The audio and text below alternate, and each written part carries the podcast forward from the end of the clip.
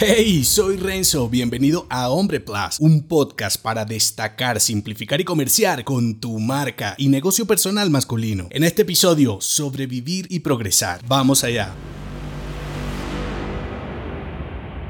Subsistir a condiciones adversas es diferente de ser un hombre disruptivo y desafiante del entorno. Adaptarte a situaciones hostiles es clave para tu supervivencia como emprendedor, aunque será suficiente. Cuando entiendes que sobrevivir no es igual que progresar, abres posibilidades de volverte más fuerte a situaciones inesperadas. Y aunque siempre se ha considerado favorable la diversificación de los negocios, ahora es clave para lo que te depare la tecnología. Los negocios paralelos pueden ser tu carta bajo la manga para progresar, aun cuando tu entorno principal se desmorone. Cuando se desatan cambios repentinos, nacen y mueren grandes oportunidades. La tecnología revoluciona todo lo estático. La cuestión es prevenir que estos movimientos te sorprendan, diferenciando los conceptos de linealidad, balance, estabilidad, crecimiento y progreso. Ser lineal es sobre mantenerte dentro de unos parámetros entre comillas normales de caos, movimiento y estabilidad. El balance es sobre estabilizar variables que por sí solas no son fijas. Puedes interpretar la estabilidad como sobrevivir en un término de tiempo, el crecimiento como sinónimo de más y el progreso va de mejorar tu versión actual. Entonces, no es lo mismo sobrevivir que progresar porque sobrevivir está más relacionado con aguantar, con ser un hombre resiliente, tener la capacidad de volver al punto inicial después del caos. En cambio, progresar requiere de activación, de sinergia, de movimiento voluntario, de mover el piso, aún sabiendo que éste se está moviendo y no dejará de hacerlo. Por eso, diversificar lo que haces de un modo controlado y estratégico te vuelve robusto a los cambios del entorno, porque mientras sobrevives con la estabilidad precisa, tus emprendimientos paralelos desafían lo inerte. Así que no confundas soportar los desafíos con sobrepasar tus estándares. En la primera opción, si tienes suerte, puede que sobrevivas. Sin embargo, la felicidad de un hombre está relacionada con lo segundo. Si te gustó este episodio, entérate de más en nombre.plus. Hasta pronto.